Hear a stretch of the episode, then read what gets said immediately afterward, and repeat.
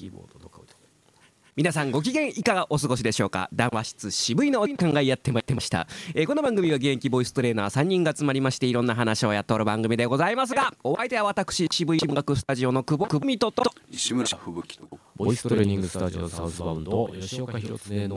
3人でお届けしておりますが、えー前回がちょっとね、えー都合によりお休みでしたので約2週間ぶりの収録となっております、はい。えーただいま収録しておるのが2月の17日でございまして、えーこの約2週間の間ですね、えーまあいろいろですね、えーコロナの陽性者が増えてますね。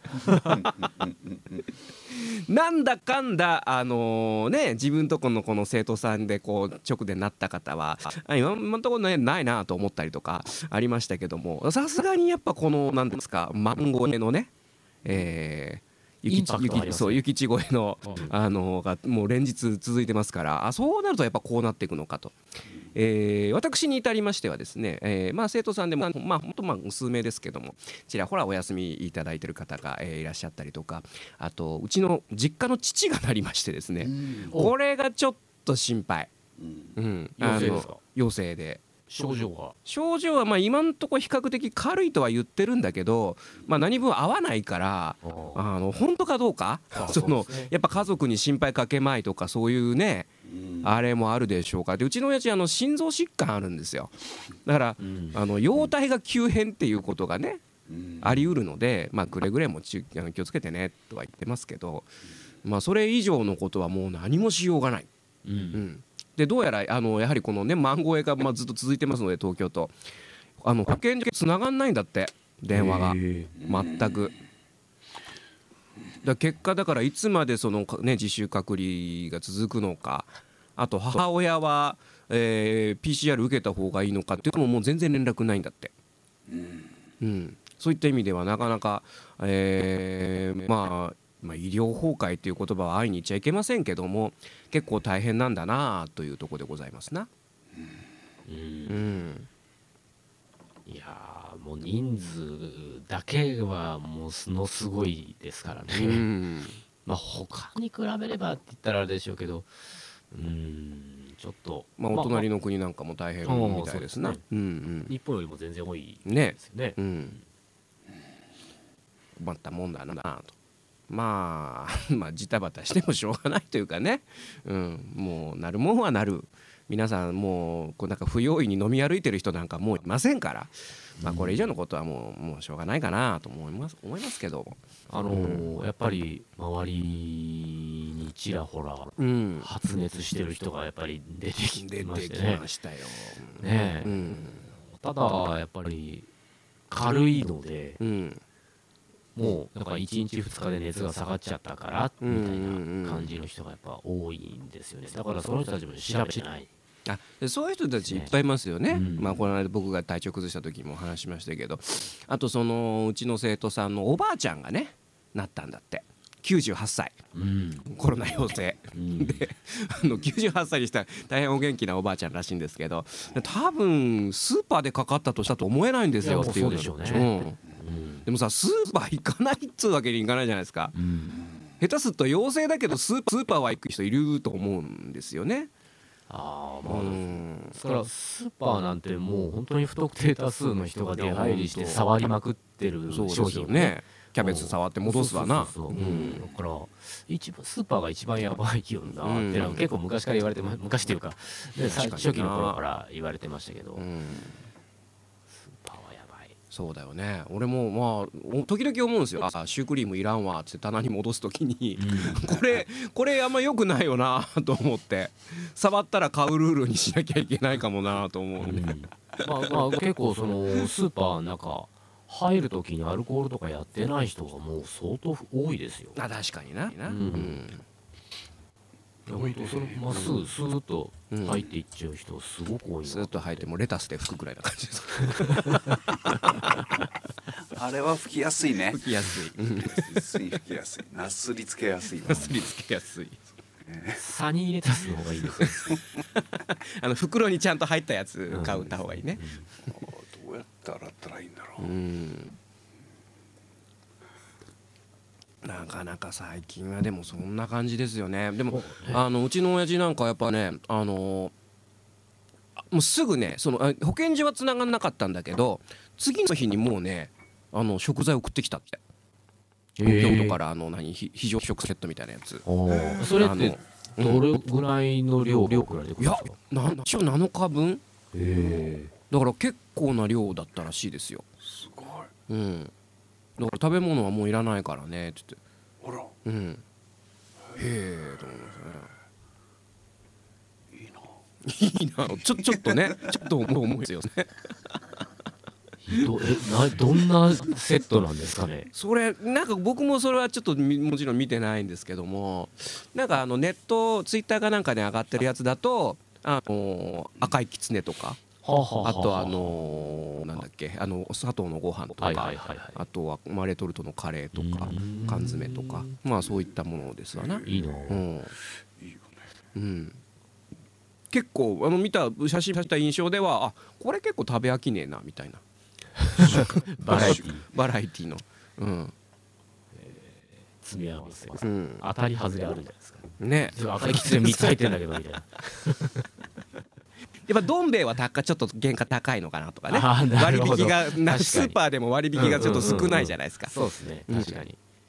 あの富士山のねえっ、とね全然話変わるんだけど富士山の頂上のさ売店があるんですよ、はいはい。そこはねあの、えー赤いきつねとね、うん。あのカップヌードルじゃなくてホットヌードルだったああ。やっぱこっちの方が原価安いからかなと思ったりとかねでも買う時はおいくらになるんですかね？えっとね700円。高いな。覚えてる覚えてる。うん ホットヌードル700円だった、うん。まあコストがね。うん。でもさそれそんなもんさ日清食品さんがさスポンサードしてさ出せばいいのにね。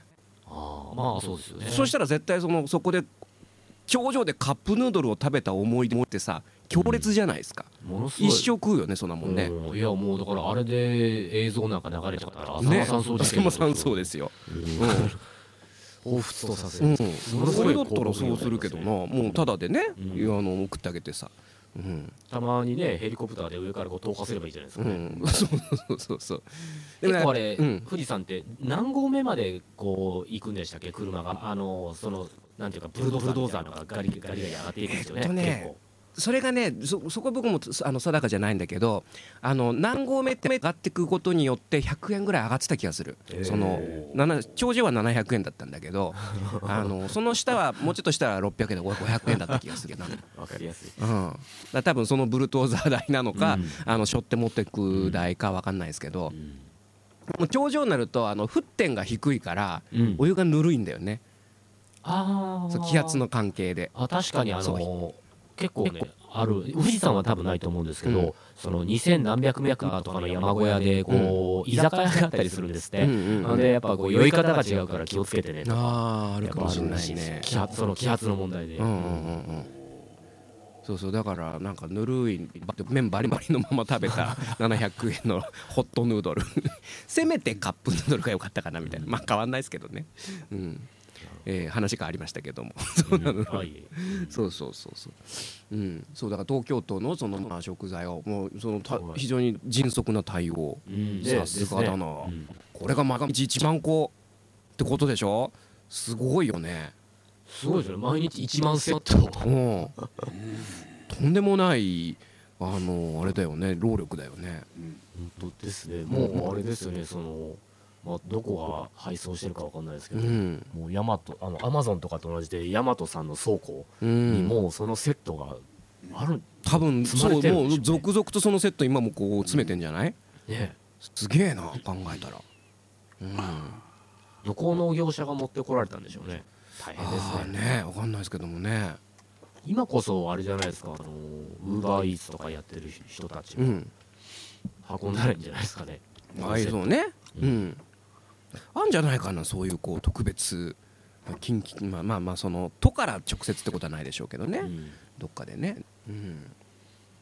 確かに。うん。いやまあそんなそんなこの2週間ぐらい。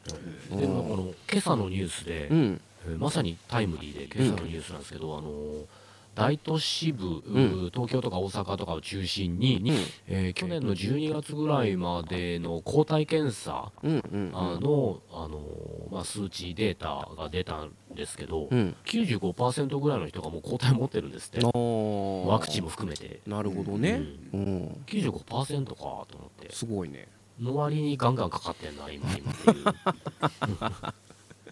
抗体ではない残り5%の人が今かかって。かかんでんのかな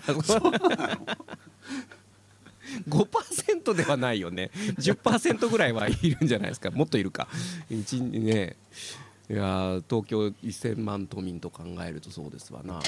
でも1000万1400万ぐらいでしたっけ？うんうんそしたらな5%って言ったら70万人ですよ70万人。70万人かかったあのまだ抗体持ってるあまだそっか。そんなもんかもしれないか、なるほどねうん、だからやっぱあの今その問題になって子供どうするかってやっぱ結構周りで議論してますね。うん。うちもあのもうあのあのあれが来たんでね。あの案内が来たので、まあ、うちはもう早くやった方がいいんじゃないの？とは言ってるけどまあうちのご本人はもちろん注射が嫌だってごねてますけども。いや痛くねえっつうの。あ僕も3回目決めましたので、えー、と3月の2日にあの受けてまいります。あうん。3回目といえば。そうそうまあだからまあね先生は3回目やってるぜっていうまあまあそうまあちょっとした安心につながればいいかなという感じですかね。うん。西村さんはどうでしたか？3回目。3回目あっという間で終わって、うん。えーあっという間に終わった割には痛みが3日4日ありましたね。やっぱあるんですね。そうなんだ。うん。あ痛い痛い痛い。痛かった。うんうん。まあ多分バルサーとかは多分翌日の夕方にあったのかな。すごい眠くて。はいはいはいはい。まあ休みだったので、うん、で一応僕も翌日はうん休みにしましたね。前回大変そうだったもんね、うん、前回大変。うん、なんかだからモデルナなんか量減らしてるかなんか聞いた。あすごい少ないよ。ねものすごい少ない。ですよね。これでいいんですかっていうぐらい。ぐらいうんうんうんうん。最初は何でしたっけ？5, 5ミリリットルうん。ぐらいでしたっけ？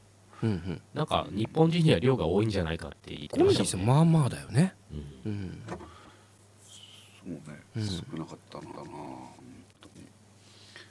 えそれはもう3回目だからこのぐらいの量でいいでしょうなのか量が足りないのかどっちかですかね。足れないってことはない。じゃない。あれでしょ？なんかってる人多かったから少なくしてみようか、ちょっと今はどうかわかんないですけどそのワクチンの入ったこう1本うんうん。をで5回か6回か取れるんですよねそうですね。ううんんうん。であれでなんかあのこう注注射針をこうなんかこう工夫したらもう一回取れたみたいなあのこう、うんこと 言ってたニュースがありましたありましたね。ね いや今足りてんすかワクチン？いや そもそもなんんでしょうかね。そこはね。量を減らして少ないでもなんかもう有無を言わさずあのモデルナですけどいいですかみたいな感じのあれでしたよ。受付のあもうそうなんですね。うんうんうん。あもう。あなた2回ファイザーでやってますけどももうちゃんとだからそういうのがちゃんとねあのデータとして残ってるのはすごいなと思いました。なんかうん。掛け合わせるとうん。より効くみたいな都市伝説が今出回ってますけど。モデルナファイザーなんかもうドリンクバーの最強ドリンクを作ったみたいな感じになってますよね。うん。まあでもあのんあの突然来たから江東区もなんかあ急に対応がこう早まったんだなと思いましたね。うん、なんかでもあるみたいですねそれね、全然情報来ないなと思ったら突然封筒届いたんで、うん、なんだろうね前倒しになったっていうおそらくそういうことでしょうね。ことらしいんですけどうんうんうんうん。でも何何ヶ月ですか、まあ、前回打ってから。えー僕はね7月8月で1回ずつ打ったから。あじゃあもうちょうどいいぐらそいですね。うぐらいですかね。うんうん。そうか。一応半年空けるんでしたっけ？2回目終わってら。なんかそれもなんかあんまりエビデンスとしてはあもうあんま信用ならないみたいな話こなこの間出てましたよ、うん。うん、別に開けなくてもいいみたいな。うん。多分なんか、ま、行き渡らせてるためのなんかこんな方便のような気もしますけど、うん。まあまあその羊の人が言うんだからそっかみたいな感じですよ。もうもう誰信じていいか分かんないもん まあ、今は結構そのほらここの学校とかで子供がね増えてるっていう。そうそう。でそれであの大分のニュースでは、うん。学校の教員職員、うん。とにかく優先して受けてみたいな感じですうん。ね学校の先生はとにかく受けてくれでしょううね、ん。うちもだから学級閉鎖だったんですよ、えー、と昨日久しぶりに1週間ぶりかな。うん、えー学校行ってましたけどそれはオンラインで授業してたんですか？オンラインで授業してましたね。小学校もオンラインで授業オンラインね結構ね授業できちゃうやってる。なんかこの間見ましたけど。前はできないって言ってたんですよね、うん。なんか法律の立て付けで、ああああああうん。なんかねいや結構未来だなと思う。もう学校行かなくていいんじゃないの？と思いましたし。なんかそのねよく不登校の子なんかでありますけど、うん。結構対応できちゃうんじゃないかな。できるでしょうね、うん。うん、保健室から授業受けなくたっていいですよね、うん。いやなんかこの間そのたまたまね時間休みだったもんで見てたんですけどああなんか普通にできてるなと思って、うん。うん、だってクロームボック Chromebook みんなに配ってんですよ。すごいですよね。うん。欲しいな。欲しいでしょ、うん。うん、Chromebook 安いとはいえ23万円ぐらいですからね。ね。安いそうそうそう安いものでも。でまあもちろんそのねオンラインもできるのもいいけどだって小3でパソコン触ってるわけですよ。うん。すごくないですか？う、ん。まあ簡単なコマンドぐらいしか覚えてないだろうけどにしてもだなと思あと Chromebook っていうところがこうちょっとした未来感を感じさせますよね。なんか我々からすると、うん。え Windows じゃなくて大丈夫とか思いません？う そうね。これ Chromebook で Chrome なんか特殊なコマンドとか多少やっぱあるんですけど、 Chromebook OS だけ Chrome OS だけの、うんうん。ですからそれ覚えちゃってし社会人になった時クローム OS じゃないってなったら大変みたいな。なんか勝手に気をもんじゃうんですけど。ちょっと古い Windows パソコンとか Mac とかを ChromeOS 入れて復活させることができるらしいですよ。ほ昨日のニュースで。で要うするに要するに ChromeOS として使えるようにする。恐ろしいなこれと思って、あの僕もちょっとこの辺あんま詳しくないですけど、うん、Mac 今 MacOS って Unix ベースで作られてるんでしたっけ？確か。俺ねよくわかんない。知らん。その辺のアーキテクチャが同じであれば、うん。こう完成というか、うん。うん。だからだからあの結果統一につけてんじゃない？もしかしてみたいな感じですよね。まあだからすあのクロモ OS 自体はもうほとんどモバイモバイルか、うんうんうんうん。スマホのような感じの軽い OS ですから確かに古いのでも動きそうですよね、そうだね。そういよいよねちょっと MacBook が怪しいんですよ。充電池がちょっと危ういんですよ。あー。で Apple Care 入ってないんですよ。はい。買い替えかな何年ぐらい経ってます？えー、これ何年だろう？でももう34年経つか。うん。うん。バッテリー交換。うんバッテリー交換。はまあいずれにせよしなきゃいけない。です買い替えにしてもね。お釈迦にするするのはないから。い今あのど去年の年末でしたっけ？もうちょっと前だったかわかんないですけどあのアップルがうん。そのパーツをうん。あのまあそのバッテリーとか、うんううん。ん。ああいうのをおなんていうか今だったらそのアップルが認めたあのまあなんていうかサービス業者、にしか卸してなかったのを結構広く一般的にパーツを卸すらしいので結構やれる人は自分でややれちゃうみたいな。なるほど。うん。でそれもそのまあ個人でやったら、うん。確かその保証外になりますよとかいうのもなく、うーん。結構その辺がオープンになってきてるみたいなそうなんですね。うん、意外にやろうと思えばでもそれはもうちょっとま待った方がいいって感じ？じゃえーとそうちょっとこのニュース調べ直してみないとあちょっと調べますうん。僕。はいあそれは助かりますか？なただ多分もしかしたらあのアメリカの方のベイアマゾンとかでも多分パーツ出回ってる可能性がありますねなんかちょうどだから M2 チップですか？はい。うんなんか出るとか出ないとかっていう話がね。あそうですね。あります6ので。月とかあの今年の秋とか、アップルグラスっていうんですか？アップあの VR アップルのあ VR ーもいよいよ出るの出るかもっていう。えー、それ楽しみ、うん、だからあの DTM 関係がやっぱ結構アップデートアップデートでやっぱもう足らなくどんどん足らなくなるわけですよ。中の容量が、うんだからまあそれもあって替え時かなっていうのもありあとやはりこの来年以降はちょっとその 3D 造形を手を出そうかなと思うともうとんでもないスペックをね要しますので、えーそこに行こうかなもうだまあ次はちょっとまあ、まあえー iMac かないい iMac のいいやつ買おうかなとは思ってるけど iMac Pro ですか？プロ。プロいっちゃおうか。うん。今もう M1 なん M1 なんか MAX とかってなんかもうちょっともう M1 チップですらこうね差別化ついてきてべらぼうな値段になってきてますけど、だって M1 って値段安くてこれでいいのみたいな感じだったのに、ハイエンド出てきちゃったよとかなって。そうだね、まあちょっとお値段はどうなるか分かりませんけどもあのいろいろちょっと設備投資をですねうん。光トイズも我が社も 行いますので。設備投資。結構売れてんのよこれが。ちょっとびっくりしてます。えうん。ーいいですね。いやうんこれはねちょっと所得倍増計画を今立ててるんですけど。いやまさにこの俺の所得倍増 倍増計計画こう資本主義のうん。あのなんていうかこう形を見ましたね。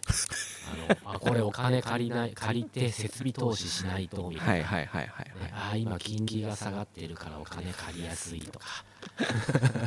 アメリカ今金利上がってますからね。あそうですね。ううん。アホみたいなインフレになっちゃってるから。うん。これが資本主義経済か。うん。設備投資っていう話聞くとなんか。いやまあ設備投資というかですね そのまあ 3D 造形業界はですねもうやっぱこう出始めなんですよ今。本当に。だからもう西西月歩でどんどん安くていいものが出てきてるので。で 3D スキャナーだったりとかねそれからまあその 3D プリンターとかですね、これなんかもう本当去年一昨年と状況一変してるので、うん。まあ待てば待つほどいいものが出てくるっていうのはある,、あるので、うん。まあ急ぐことはないかなと。あとそれとやっぱそのそういうのを使いこなすにはやっぱ当然そのスペックのパソコンが必要なわけで。うんうん。うん。うん。まあそれはまあ来年行こうかなというところですね。うんうん。2023年。23まあ年。3D プリンターもね、もうここ数年でどんどんどんどん値段も安くなって、うん。まあ、あとはスピードだけでしょうね。そうとねそうね。やっぱそう。うん。けどやっぱあの突然死っていうのがあのあー。あるらしいですよね。はい止まいつの間にか止まってる。だからその辺やっぱり DTM やってた人間としてはその同じようなこの進化のねあの今もう曲作ってたのが突然こうブラックアウトするみたいなさ、うん。昔はあったけど今はもうそんなことないわけじゃないですか、うんそうですね。ちゃんとこうねタイムマシンがこう覚えてくれてるみたいなね。だからそういうのを見てるからまあ慌てて飛びつく必要はないですし、うん、そういったとこですかね。すごいな、うん。そんなに売れてますか？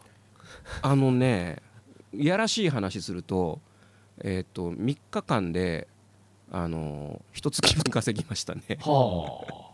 すごい。ただまあ売り上げはそうだけどあのあのなんだろうなんだろう材料材料がねあのげあのもものものづくりですから原価っていうのがしょあの発生するのでうん純利といえば大したことないですよ。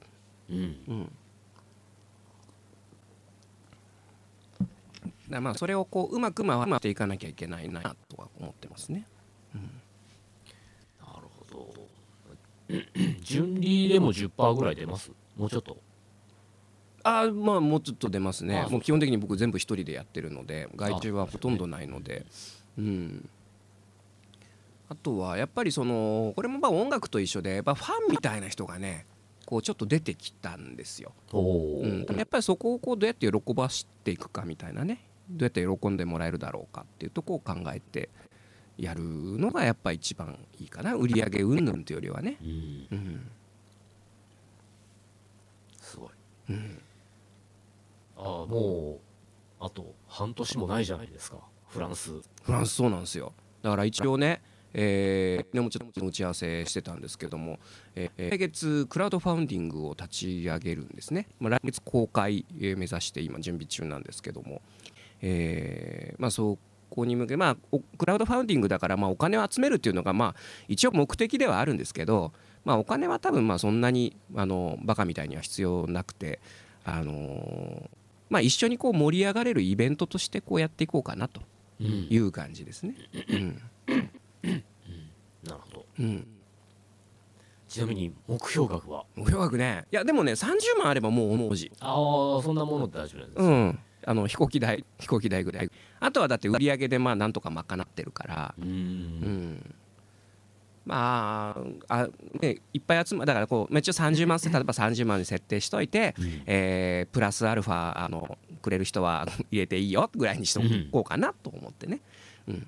まあ、そのオープンというかねそのあの限度額になったら終了じゃなくてにしといてあのまあいっぱい貯まったらじゃあその分は次のあの商品のね開発費に回すとかね。そういう感じですな。30万う円、うん。ん、あっという間に集まりそうですけどね。一応だからね今回まあ目玉として考えてるのは、えー皆さんが考えたそのフィギュアのカラーリングを募集して、えーまあ、例えば PDF 塗り絵の PDF を送ってですねこれにまあ色つけて送り返してくれればその色ののやつを僕が作りますよと。要するにオーダーオーダーメイドですね、でそれを、えー一応一緒にフランスに持っていきますと。でフランスのその売り場に展示しますと。で皆さんが考えたやつがこうフランス人の皆さんのこう目に目に留まるよ。ってで帰ってきたらお送りしますと。ご本人。っていうのをまあ一応まあメインにしつつ。そうするとなんかこうあのお金というよりかはまあみんな一緒にこうねフランスに行く疑似体験ができますよといううん。とこに持っていきたいなと一口おいくらですか？それはね一応1万円のコース。1万円のコース。1万円のコース。うん。うん。それとまた別でその、えーフランスのみで販売する、えー限定商品を、まあ、そこで買えるよっていう、うん。そこで、まあ、それがまあ一応7000円ぐらいにしようかなと思う、うん。まあ多分その辺だけでまあある程度集まるかなという感じですね。うん。うん。まあ実質通販みたいな感じですな。うん。うんうん。いやもう実際もうだって5ヶ月ですから。そうなんです。だからもうそろそろあの飛行機取らないと、うん。あの宿取らないとまずいなとは思ってるんですけどね。そうですよね、うんまあただねまだそのコロナがどうなるのかあとヨーロッパ戦場になるんじゃないかとかさまあフランスは大丈夫かだいぶ離れてるから、は いまああのなったとしても多分フランスでし瞬殺されるんで どっかの占領下になって安定化してると思います。本当フランスで瞬殺されますよね。ねだからそのどうどうなんだろうね。ウクライナ問題もね。本当にだからそのなんだろう赤い国のその情報っていうのは入って本当入ってこないんだなと思いますよね。ニュースとか見ててもね。うん。実情が全くわからないままこうねあの緊迫してますし伝わってこないっていうね、うん。まあなんか我が国の総理大臣もうん。なんか30分ぐらいウクライナのあのゼレンスキー大統領とね会談してうんなんかぼんやりしたことしか言ってないみたいな。そうそう。な何を喋ったんだろうなと思いますし。あのあとロシアとねあの経済協力の話なんか会合をやったりとかさ、なんかよねあのあのヒゲのなんですか？あの隊長だっけ？佐藤。佐藤議員がね、はいあの怒ってましたけども、あの今ウクライナは連日、ん。あのもういろんな国の、まあ、いわゆるお偉いさんが、うんうんうんえーもう出たり入ったりしてるんですそうだね、うん、あのというのがあのまあやっぱり命がけにはなるんですけど、ん。最大の抑止力なんですってそれが。あ確かにね。うん、だからこう例えばある A 国の要人がいる時に爆撃が来て亡くなったってなったら、それはもう A 国の問題にもなってしまうわけですよね。うん。でそれが NATO だったらうんとか、うんなるので、まあ、これが最だから今ちょっとあの難しい問題なんですけど、うん。ウクライナから今例えば日本日本人もそうですけど、うん。退避させるっていう動きがあるじゃないですか。はいはいはいはい。あれがいやまあ退避させないとっていうところはあるんですけど、うんうん。あの外国人がいるってことも最大の抑止力なんですよ、まあ確かにね。同じ考え方で、まあ、だからといって、ね、あの彼らを盾にするわけにいかないんですけれど、結局結構残ってるらしいよね日本人ね。残ってるみたいですね、うんうん。難しいうんいや結局あの16日に、えー、なんかねあれなんかお誰か落ちました？うん。なんかね吹雪さんがずっと声聞こえないからおか おかしいなと思ったけど。いやいやいや あオッケーオッケー。そんなことないですよ。いるにはいるんですよ。あそうでしたか。えー、16日に、ね、実際あるんじゃないかって言われてて、そう結そうそう局そうそうなかったですね。ううん。んあのまあちょっととりあえずまあじゃあウクライナからね。まあ、撤退とは言わないけどちょっと兵減らすわとかって言っておきながら実はもっと投入してんじゃないのみたいな、うん、なんかね違うとこでは増えてるっていうね、うん。話もあります。うん、あのなかなかあのウクライナの問題難しいとは言わないですけど、うん、あのいろんちょっといろいろ調べてみたりそういうのに明るい人に話あのその明るい人の話を聞いたりとかしてると、うんなかなか難しいですよねウクライナ、うん。あのソ連が崩壊した時に。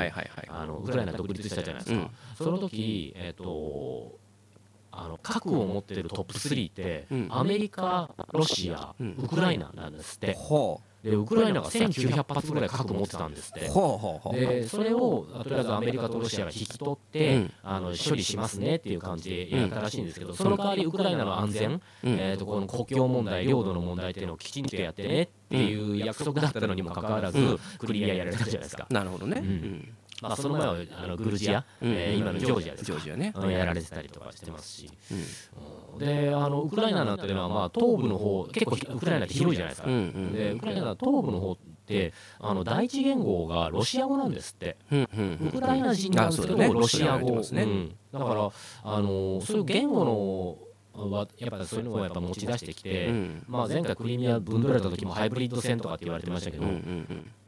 なんかそのロシア語を喋ってる同族が、うん。あの助けを求めてるんだみたいな、うんうんあのなんかそういう言い方をするんですよね。うんだから前回のやり方ってすごかったじゃないですか。はいはいなんか急に停電とかになって、うん。ネットも何も使えない、携帯も何も使えないような状態になって、うん。で気がついたら、なんかこう、そのなんていうんですか、こう腕章とかも何もない、なんかこう謎の軍隊が街を 街の中を歩いてて。ねであなたたちはどこの国の軍隊ですか、うん。いや我々は自警団だみたいなこと言って、うん。いや実際はロシアなんですけど、はいはいはい。であの、まあ、気がついたら、あのまあ、クリミアは併合されていたっていう状態だったみたいですけど、なかなか、うん。まあ、今回もウクライナ全土がやられるまではいかないけど、東部をかなり持ってかれるんじゃないかっていう。なるほどね。うん。でウクライナの東部の方のいくつかの州がうん。ちょっと親ロシアみたいな感じで、はいはいはい。うん。でそれで併合されるんじゃないかみたいなことね、うん。言われてますよね。いやちょっとロシアすごい力技ですよね。力技ですな。本当。うん。すごい。ちょっと感心ちょっと感心しちゃいましたもん ただやっぱこうロシアの中の空気が今あんま良くないみたいです。前はやっぱりその強いプーチン最高みたいな感じだったらしいんですけどうん。あの今ちょっとウクライナ侵攻しちゃったらちょちょっとさすがにそれはどうなのみたいなのっていうのは、やっぱちょっと長すぎましたよね。うん。うんまあ、そこをやってるうちに北方領土もどうなるか分かんないですよね。いやだからまあそこですよね。日本としてはねだそこを持ち出しながらやっぱりこう独自の意見を発信していくべきなんだろうけども。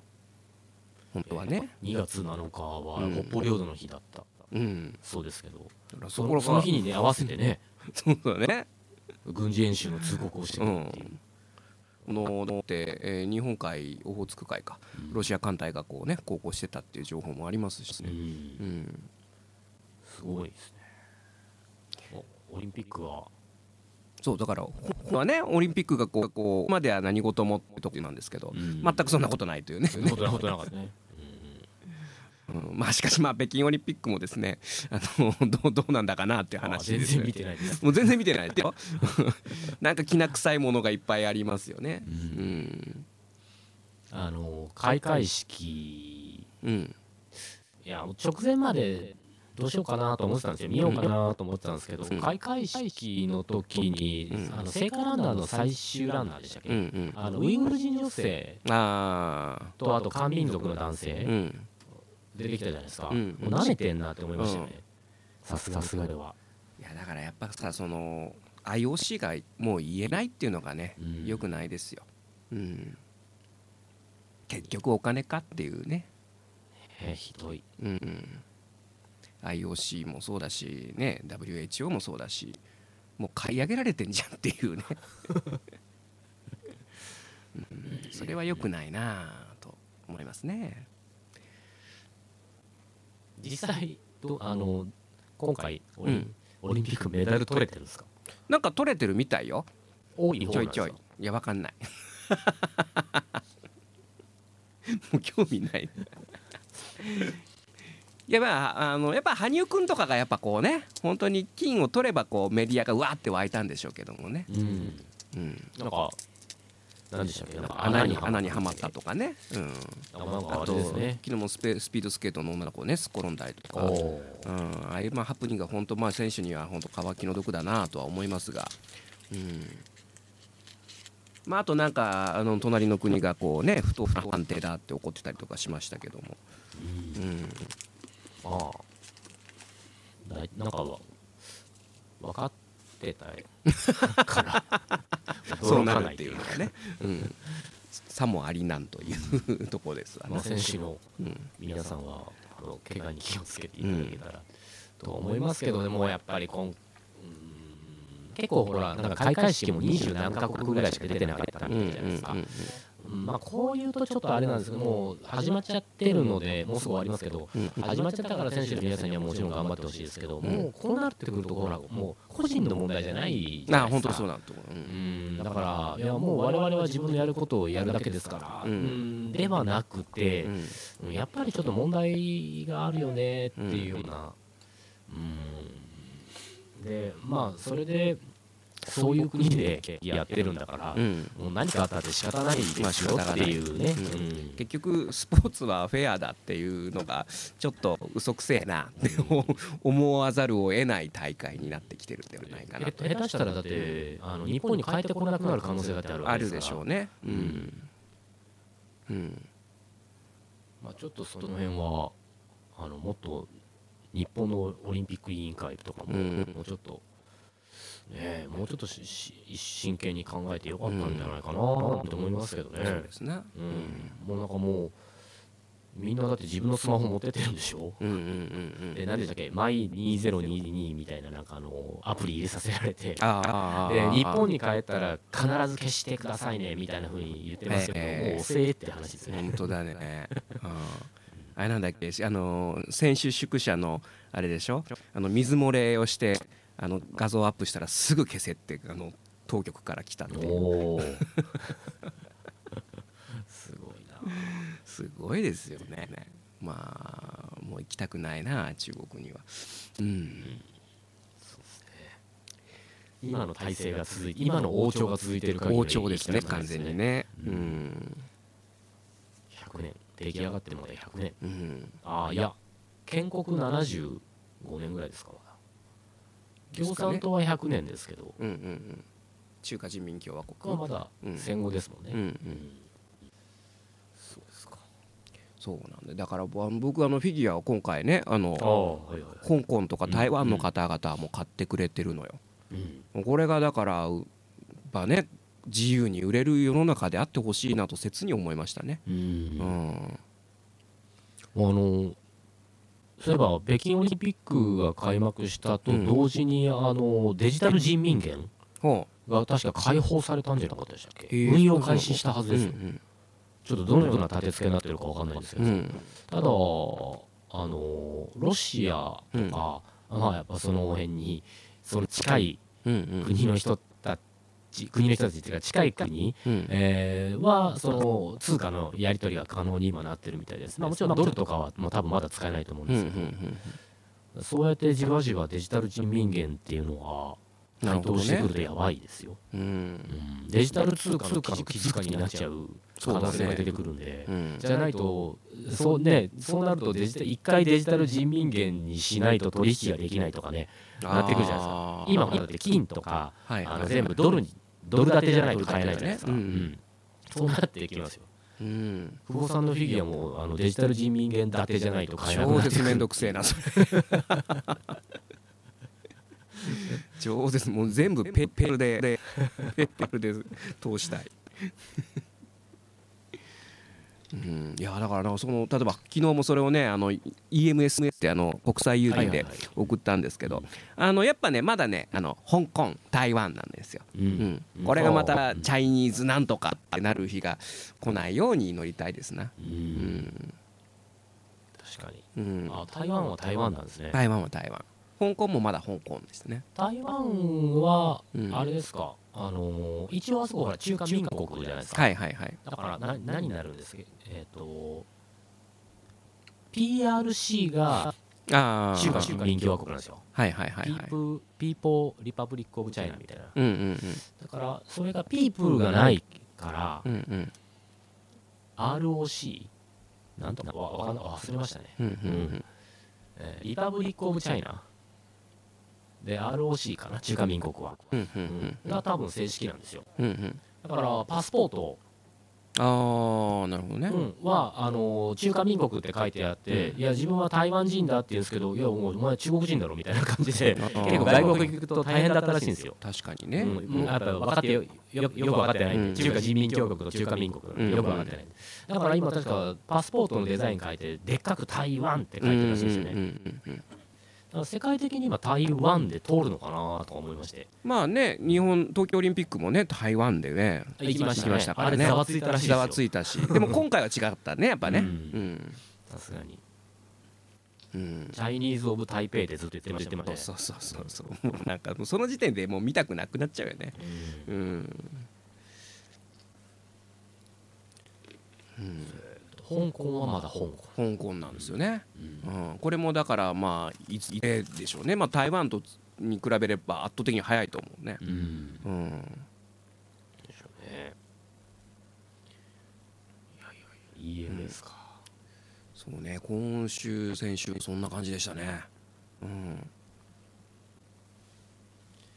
いやまあちょっとこうそんなことやってる間にもうあっという間に7月になりますもんね。そうなんですよ。というかもう 2, 2月ももう半ばですよ。だからやっぱりその、まあ、僕としてはですねその、まあ、所得倍増計画というかね その7月以降やっぱりこう安定化させなきゃいけないっていうので、今どうしようかな何をこう変えていこうかなとかね、うん、素晴らしい。生産生産力をこうちゃんと把握しなきゃいけない。だね、これぐらいだったらこの期間で作れる。でこの期間で販売できるっていうのがまだまだ始めたところだから把握できてないんですよ。ーだんだん人雇わないと間に合わなくなってくるんだからそこもちゃんと計算してこれぐらい売れるんだったら人雇ってまあ、まあ外注でね外注にお願いしてやってまあトントンもしくはちょっと利益が出るならそっちの方がいいとかね。そうなってくるのかなっていう難しいとこですな。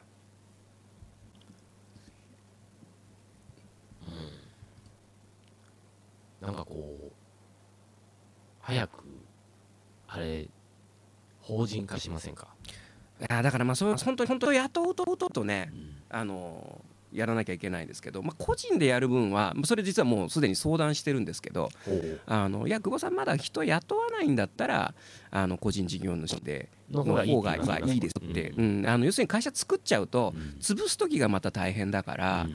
あのちょっとそれは決断はまあまだ実績が上がってからでいいんじゃないですかねというもう一人で回らないっていう状態ができたらまあそれはそれでいいんじゃないかなっていうところですね。うんだしまああの基本的には僕ずっとこの仕事もやりたいんで ずっとやりたいんで好きでやってるので、うんまあだからそこがこうやっぱこう圧迫されないえーペースがいいんですよ。うん。結局そのものづくりに没頭しちゃって売れなくなってあのしょぼくれる人を散々僕も見てきてるので、なのでまあそこはこうあの早まらずに。早まらず。早まらずにもうのんびり老後のことを考えたいですね。ううん。ん老後。うん。老後って今何歳から老後って言えばいいんでしょうね。普通ならもう老後だ えー、だそうだな。もう今はもうやっぱ65じゃないですか。65ですか。65まだ15年、うん、まだ15年ありますねでもなんか65でも若いですよね。若いよね。65だって、まあ、90まで生きちゃったりするならば、そこから25年？いや違う。え？25年か？25年、うん。25年だって働かなくていいんですよ年金もらって。うん。すごいなって思いますけどね。うん。それって。いやだいろいろ考えたらさ結局自分たちたちの野菜ってその歴史上一番恵まれてますよねうん一番段階世代ってうんだって戦ないじゃないですか、うん。で戦後ですもんね。うん、戦で戦のない世の中で一生を費えるってすごいことですよ歴史上、戦争なく高度経済成長で。うん、バブル。バブルがあって。の恩恵があり。ってうん。でまあ年金などもそうね。そこ出ます方。まあ日本人まあ震災とそのコロナっていうのはあるけどもまあまあまあ。でも今の医療体制がありますからから。いや歴史上一番恵まれてんじゃないかな。だから僕らはそのまずバブルがなかったでしょ？う貧困こう多分全然レベルが違うと思うんですよ。だからそこまあ歴史上見ればそれでもまあ全然恵まれてますけどね。戦がない飢饉がないって。いうまあ飢饉はまだこの先あるかもしれないな。まあもう成長してないですからね。そうだね。この20年。うん。うん。だから成長を感じてないですよね僕ら本当本当そうだね、うん。だからおやっぱ親父たちの世代って一番良かった。羨ましいう、うん、いやどんどん給料良くなるねとかいうねのを感じていない。まさにその倍増、うん。まあもちろん、ね、値段もだって倍増もしてますけどその経済成長ってすごいよな。確かに。そうです消費税だけですよ上がったのは。ね。だそこ考えてやっぱこうね子供がいるとこの子の時はどどうなんだろうなと思っちゃうし。うん。いやもうだって子さんのね、うん。とこもまあうちの子もそうですけど、うん下手したら2100年代突入ですよ。いやそうだよ。もう AI が支配支配してるようだよ、22世紀突入か、うん、もう本当に AI が人類は不要と判断する可能性が高いですよ。手塚治虫の人間が一番こう無駄じゃないかみたいな感じね。そう手塚治虫の世界になりますけど。うんなんかねあのあるじゃん。最近その、えービーガン用のね培養肉だったりあの大豆はいの肉ああいうのがもうどんどん増えてきたりとか、うん、畜産が産業がもう廃れていくのかとかね、あのビーガンって、うん、えーそのベジタリアンとかのあれですよ一番上のクラスですよそうですね。ビーガン一切こう受け付けない、うん、なんか段階あるじゃないですか、うん。卵はいいとか、はいはいはい。魚はいいとか、あのビーガンってもう一切でしたっけ、うん。もう野菜のみですか、そうですね、すごいですね。うん、あれってなんかでもあの 僕、まあ、これこう言うとですねあの怒られるんであんまり言わないようにしうんうてるんですけど、ベジタリアンの人とかって結構ほらファッションの人が多いじゃないですか、ん、まあね、うん、あのななんか内容もよく分かってないけうん。どみたいな、、要するにペットショップで犬飼うなっていうのの延長みたいなね、うんうんうん。そのあのそのビーガンの人が言ってたその自分がその牛肉を1キロ食べるのに、うん。食べるとして、うん。えーその牛肉を育て上げるまでうん。にどれだけの CO2 が排出されてると思ってるんだぐらいのことも言ってたんで、うん。ああ一応考えてんだなと思いまして、ね。いや 別に賛成しないですよ、う。んその考え方で全然賛成してないんですけど、うん。ああ一応ちゃんと考えてるんだな。で彼らなりのポリシーは一応あるんだなって思いましてね、うん、ああそうですかと思思ってましたけど、うん、でもなんか僕面白いなと思ったのはその、えー肉の味を再現するのに鉄分を混ぜればその血の味というかね、ほう。ん、なんかそれ結局その化学式で肉の味を再現するんだって。それはなんかすごくね面白いなと思ってなんかこう宇宙食とかねそうそうそうそう。そうどんどんいけそうな、まあその料理研究家の中にも結局料理というのは化学なんだと。うん。グルうんグルコミングルコミン酸じゃないやなん。だグルタミン酸ググルコサミンと一緒になっちゃいますそうそう。そういうものをこう混ぜることによって何々の味ができると。うん。でそれは加熱することに加熱時間これぐらい入れるとこの味になる。その化学物質が出るとかね。それは非常に、えー面白いなと思いますよね。なるほど。うん。確かに。確かに。料理は科学ですかね、んはい、ということで今日もいろんな多岐にわたり いろんな話に飛んでまいりましたけども、えーまたこんな感じでですね、えー、ヨタ話を繰り返していきたいなと思っております。はい、じゃあ今日はこのこんなところでよろしいですかね？はいはい、はい、えーということで、えーまた次回お会いできたらと思います。お相手は私渋い音楽スタジオの久保文人とボイストレーニングスタジオサウスバウンド吉岡弘恒の3人でお届けしました。また次回お会いしましょう。さようなら。